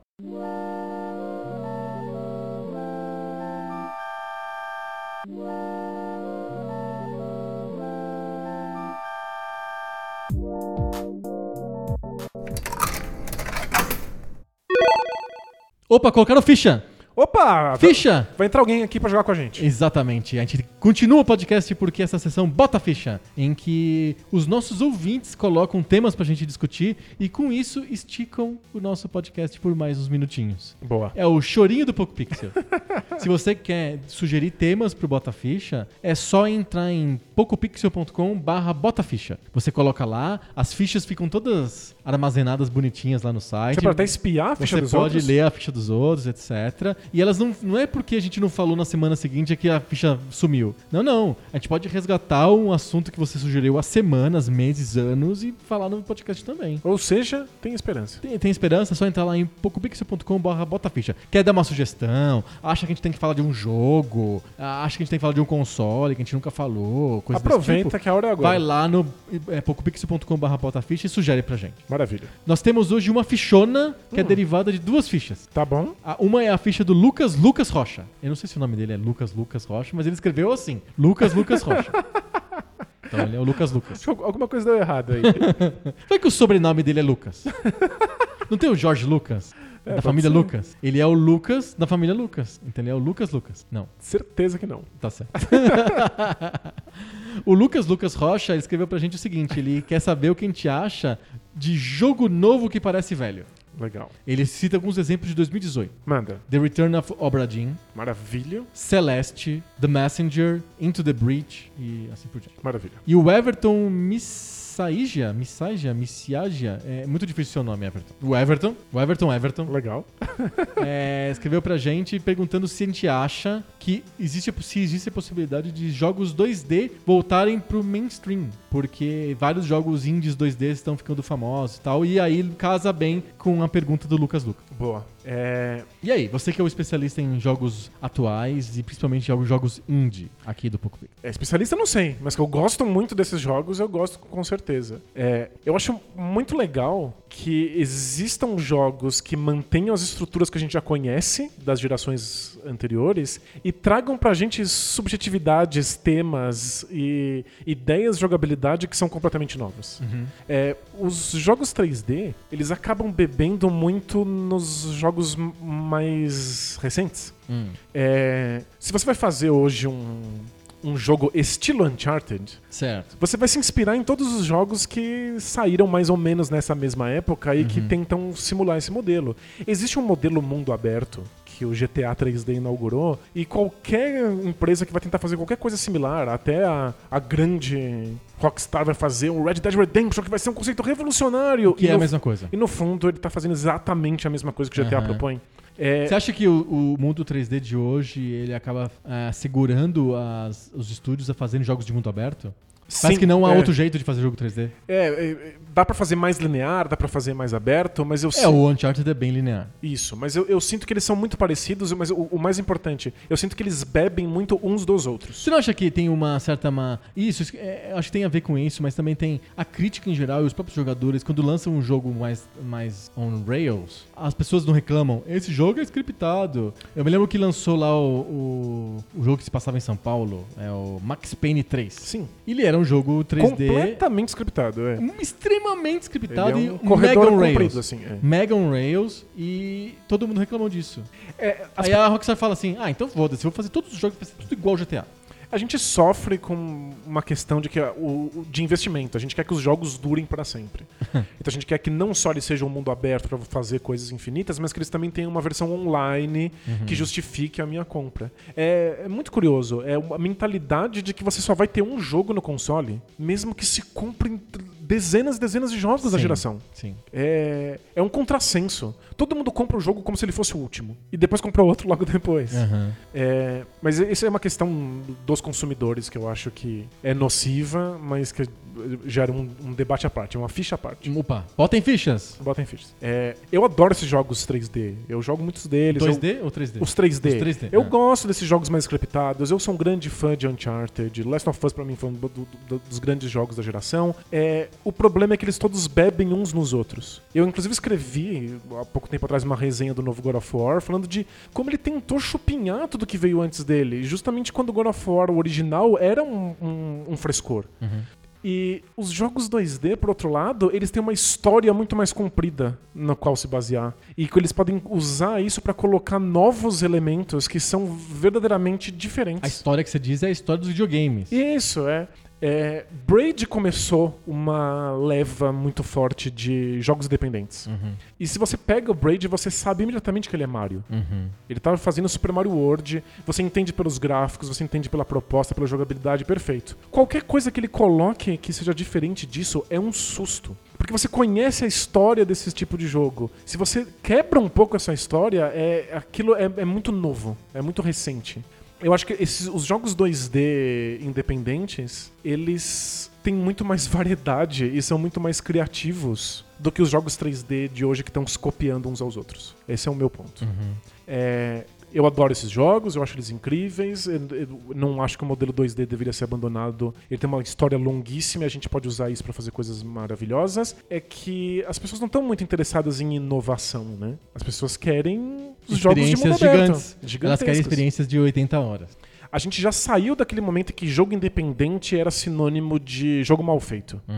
É, Jogo de orçamento baixo. de orçamento baixo. E existia uma época em que a Sony dava jogos in- indies na, no Play Plus. naquele lá. Play Plus, aquele o sistema de alguns jogos ficam de graça. Aham. todos os meses. As pessoas ficavam revoltadas. Saía Que a merda lista, é essa? a lista de próximos lançamentos do Xbox e do PlayStation 4. Aí saía uns, uns jogos dependentes, o pessoal falava: "E eu não quero esse lixo. Quando vai sair o próximo Halo? Quando vai sair o próximo Uncharted?" Eu acho que isso vem diminuindo.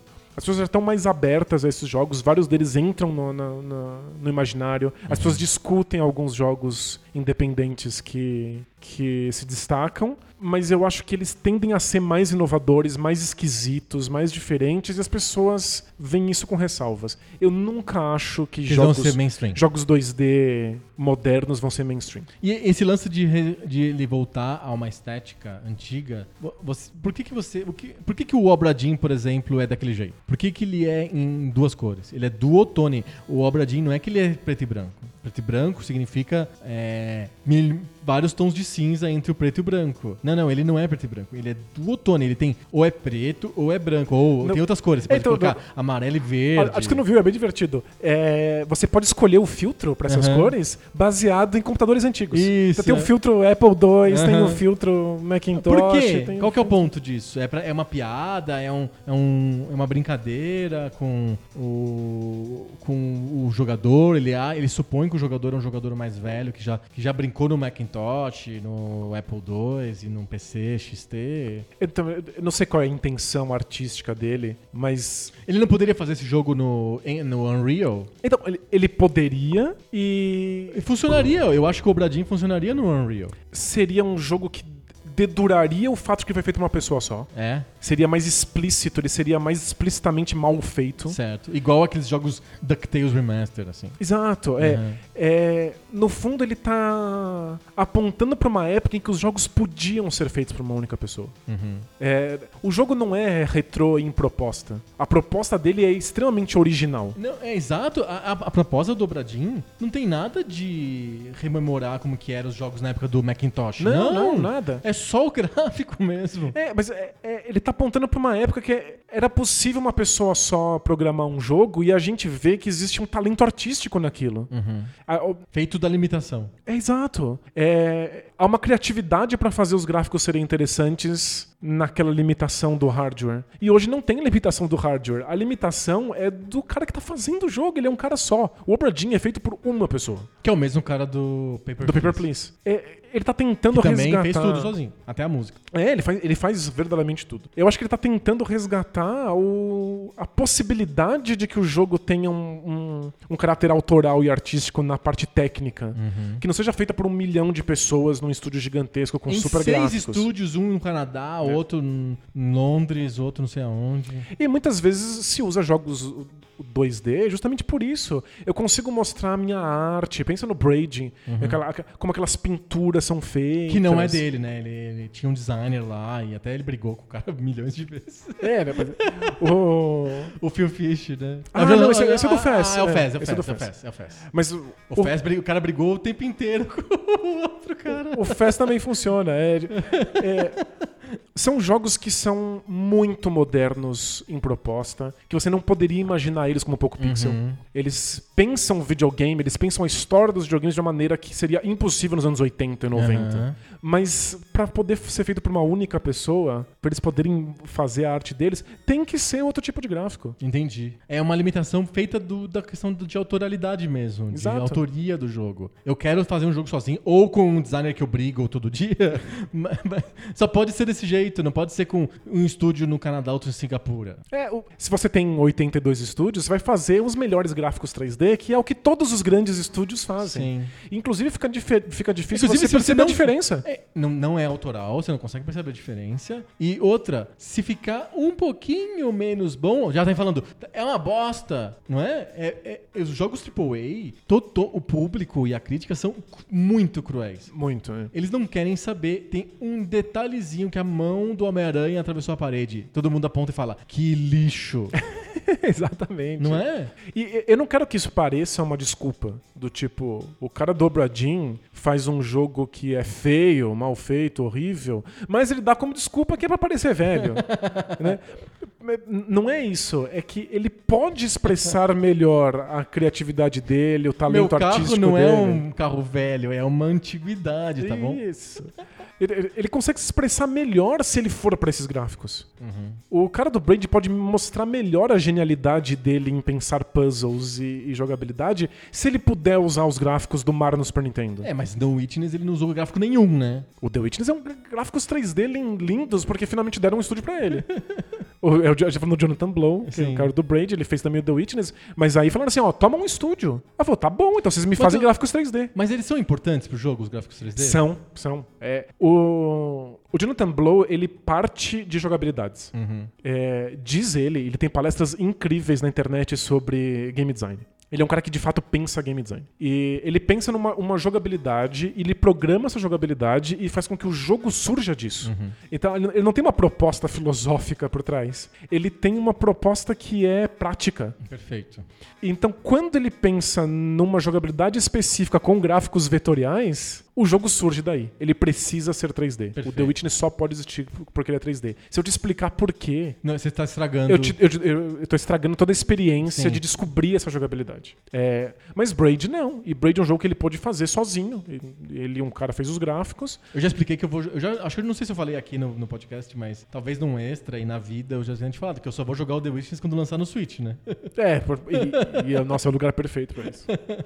Mas é, eu, eu acho que são jogos extremamente criativos.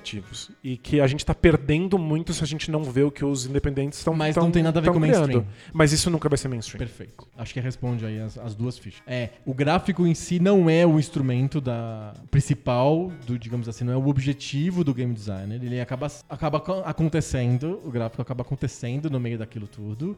E não, não tem como eles, esses gráficos voltarem a ser mainstream. Não. Não. É, eu sinto que esses gráficos, ou eles são assim porque eles permitem uma jogabilidade muito específica, essa jogabilidade específica não é mainstream, Uhum. ou eles são uma limitação do, do- do- número de pessoas Envolvidas no- envolvidas no trabalho. Como é, obviamente, o caso do Obradin. O outro caso, eu acho que o Fez é isso. Não tem como ser de outro jeito. O a jogabilidade é pra ser naquele jeito. Não tem como ser de outro. Exato. né? E uma coisa ser mainstream nesse Ou momento nos Meat Boy.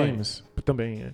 Uma coisa ser mainstream no- nos videogames nesse momento significa ter o máximo de tecnologia, ter os melhores gráficos possíveis, ter estúdios gigantescos que garantam que esses mundos sejam super detalhados. Sim. E tem umas coisas que são bem tristes. É, vários desses jogos você passa 15 segundos num cenário. Porque você simplesmente tem que passar de um- de- do, do ponto A até o ponto B e você passa por, por isso aí que alguém fez à mão, bonitinho, a textura da parede, e você não vai perceber. Sim. Tanto faz. Esses gráficos não são necessários. A gente espera eles porque isso mostra esforço, isso mostra um, Não, um que- grau de realismo. Isso, é isso que eu ia falar. O- os gráficos, estilo Red Dead Redemption 2, só servem pra te colocar dentro do mundo de faroeste do final do século XIX. Não é pra você ficar olhando. Embora tem muita gente que acha o cavalo, assim, uma pôr do sol e tira uma foto e põe no Twitter, sabe? Tipo, tem muita gente que faz isso. Mas a princípio é só pra você não ter uma, um estranhamento de experiência, Pra você para você comprar aquela ideia de que eu estou no faroeste. É, eu não quero parecer o cara zen que bota fogo nas próprias roupas e não liga pros gráficos dos jogos. Eu fiquei muito impressionado com os gráficos do Red Dead Redemption 2. São realmente muito bonitos. São muito impressionantes. Às vezes você para e fala: Meu Deus, isso é um espetáculo técnico. Parabéns. Mas eles são totalmente desassociados do jogo. Eles criam a ambientação, eles me vendem, Me vendem o mundo, universo. É. isso. É, j- outros jogos poderiam vender esse mundo com jogabilidade e não com os gráficos. Os jogos de Nintendinho de Velho Oeste ou Sunset Riders do, do arcade vendiam Velho Oeste com um milionésimo de, de recursos gráficos que tem o Red Dead Redemption 2. Pois é. Né? E funciona, de alguma maneira funciona por causa da jogabilidade. Não, não tô falando que sejam comparáveis as Não, jogabilidades, não, mas, Claro, é. mas vendem o mundo de Velho Oeste mesmo assim. Mas é, é- é possível, né? Sim. E eu acho que esses, graf- esses jogos independentes 2D, ou o Obra Dinn, que é 3D, mas tem gráficos super limitados, mostram que às vezes os gráficos não são tudo. Você pode vender inovação, e às vezes é mais fácil vender inovação quando você abre mão de ter gráficos ultra realistas. Uhum, perfeito. Acho que resolvemos, né? Já tá respondidas as duas perguntas, né? Por, por que, que os gráficos 2D voltaram e se isso é mainstream ou não? tá Infelizmente claro que não. Mas a gente vive um momento em que o Celestia ganha, ganha espaço na mídia. As Uhum. pessoas falam sobre isso, as pessoas discutem sobre o jogo. Nunca vai vender 50 milhões de cópias, sabe? Não- Uhum. mas é- é- eles são muito maiores do que eles eram há 10 anos atrás. Perfeito, perfeito. E, e vão ser, eu acho que ah, cada vez maiores. O, o- É possível que a gente chegue num futuro de. Aí é outra ficha? Num futuro de videogame sem triple A's. Que eles não façam mais sentido. Não tem mais economia pra sustentar os triple A's. A gente tá se aproximando muito desse momento. Exato. E aí o, o- vai, vai ser um terreno fértil pros indies. Ao meu ver, AAAs agora só fazem sentido porque existem consoles diferentes. Claro, eles só fazem porque. Só, o, o, a- o auge do AAA é o PlayStation 3 e Xbox 360, que é no mercado dividido, já que gente- o, o tema do episódio hoje foi monopólio e os perdedores. É, é dividido mesmo, assim, Mesmo, no meio, meio rachadão. meio. é. Então era uma briga. A Microsoft e a Sony botavam muito dinheiro para os exclusivos acontecerem e esses exclusivos tinham que ser os melhores possíveis, por isso que eles eram triple, triple Talvez uma, geração na frente, não sei como que vai ser, se vai ser dividido ou não, mas está se formando uma, uma ideia de umas gerações super fluidas, de que é, os, os consoles não vão ser com especificações travadas desde o começo, vão evoluir naturalmente, e aí vai ter o streaming, e aí não sei o quê, e aí não vai ter o- a Microsoft botando milhões e a Sony botando milhões. É que a gente já tem um problema na atual geração, que é você bota milhões pra fazer um AAA exclusivo pro seu console. É que ele leva cinco anos pra ficar pronto, seis. É, você já, já começa a estar gastando dinheiro demais pra oferecer pouca coisa pro seu público. A gente chegou num ponto que até os jogos anuais não vão conseguir mais ser. Daqui a pouco vai se pensar bem claramente. é, Precisa de FIFA todo ano? Não dá pra soltar só o pacote com os jogadores? É, se você faz mudanças significativas, não dá mais pra lançar não tem anual. tanto significativo assim. É, então não, não faz. É, É, lança pacote de jogador. é, os jogadores começam a ficar, ficar irritados com isso. Mas hoje você compra sei lá, o Play 4 querendo os exclusivos da Sony. E legais, eu, eu vou defender esses exclusivos, eu acho eles incríveis. Eu acho que a Sony tem os, os melhores estúdios first party. Ela ganhou muito facilmente essa geração. Em termos exclusivos, assim, não tem nem conversa. Mas em todos os temas, porque também vendeu muito mais muito mais. Mas que o- vamos contar nos dedos quantos desses exclusivos são? São lá 5, 6 exclusivos? São cinco, de seis. assim, de peso AAA, É. os AAAs. É, é, é muito pouco. É muito pouco. Da- na próxima geração, se esses estudos demorarem o dobro de tempo, porque os videogames vão ter mais tecnologia, vai ser mais difícil programar, talvez você lance três grandes exclusivos, quatro. Sim. É esquisito. Tanto é que a Sony apostou em contratar estudos independentes para fazer joguinhos menores há muito tempo, desde o Play 3, e a Microsoft está fazendo isso agora. Contratou um monte de estudos independentes para fazer jogos pro Xbox. A gente tá precisando dos independentes para movimentar o console. Sim. O Switch vive disso. O Switch é só isso. O Switch vive de joguinho. First Party e Indie. É. Jogo independente 2D que, que ainda apela pra uma certa nostalgia do público que naturalmente compra o Switch. Exato. Por ser nostálgico e querer jogar Aham. Mario. E portátil, etc. Pois é. E aí você tem, E aí os First Party, é só isso. tem um No milhão Switch- de jogos 2D. E é, ele falou do, do Into the Breach, que é um, um desses jogos de, de estratégia por turnos, Uhum. em que você tem que ficar mexendo robôs e matando monstros. E não tem um segundo que você jogue isso e pense, eu gostaria que isso fosse 3D. Porque não Porque precisa. não precisa, não faz absolutamente nenhum sentido Sim. ser. Então, é, é- esses jogos vão chegar cada vez em mais pessoas. Eles só não vão, ser, não vão ser aquilo que vende console e que o carinha que tem pouco contato com videogame vai jogar é, porque tá todo mundo falando a respeito. Sim, Isso vai ser um mundo aberto 3D. é, vai ser isso mesmo. Resolvido, bota a ficha de hoje. Fechou? Botaram as fichas, a gente jogou, acho que a gente fechou os temas. Agora sim é hora de partir. Agora foi? Agora foi. Cuidado, que vai que cai uma ficha aí a mais. Será que um dia a gente vai fazer isso de cair mais uma ficha?